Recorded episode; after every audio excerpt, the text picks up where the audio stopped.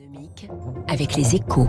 Bonjour François Vidal. Bonjour François. Directeur délégué de la rédaction des échos. 1 milliard 400 millions d'euros pour euh, faciliter les embauches. Le Premier ministre Jean Castex détaille dans les colonnes de votre journal Les échos son plan, le plan du gouvernement pour lutter contre les pénuries de main-d'œuvre qui frappent de très nombreux secteurs en ce moment. Est-ce que ce plan, vous le trouvez convaincant François? Bah, Je le trouve en tout cas indispensable. Hein. Si on veut que la croissance ne cale pas, il faut répondre sans tarder aux difficultés de recrutement rencontrées par de nombreuses entreprises.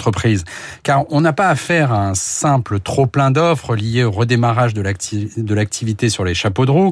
Le problème est plus profond, hein, avec un projet d'embauche sur deux qui a du mal à aboutir, alors même que le nombre de, des sans-emploi reste élevé, autour de 8% de la population active environ.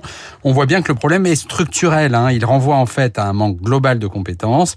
Trop de personnes en âge de travailler ne disposent pas des compétences recherchées par les entreprises. Alors, les moyens déployés par le gouvernement sont-ils euh, à la hauteur de cet enjeu? Bah, Non, euh, évidemment, parce que ce genre de pénurie ne se règle pas d'un coup de baguette magique. Hein. C'est tout le système éducatif qu'il faudrait réformer pour assurer une formation de meilleure qualité à l'échelle du pays.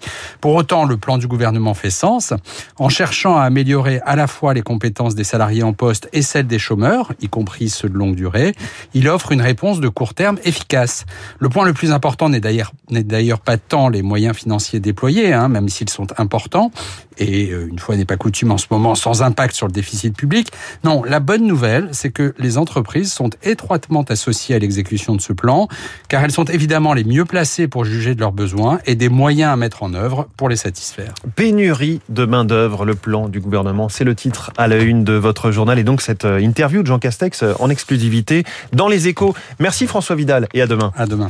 Dans un instant, l'invité de l'économie, c'est un constructeur de l'Europe, un Français qui a longtemps travaillé à Francfort et a posé sa signature sur nos billets en euros. J'ai encore vérifié ce matin, j'en ai un dans mon portefeuille. Jean-Claude Trichet, ancien président de la Banque Centrale Européenne, vient commenter pour nous les premiers résultats des élections en Allemagne. Il est bientôt 7 heures.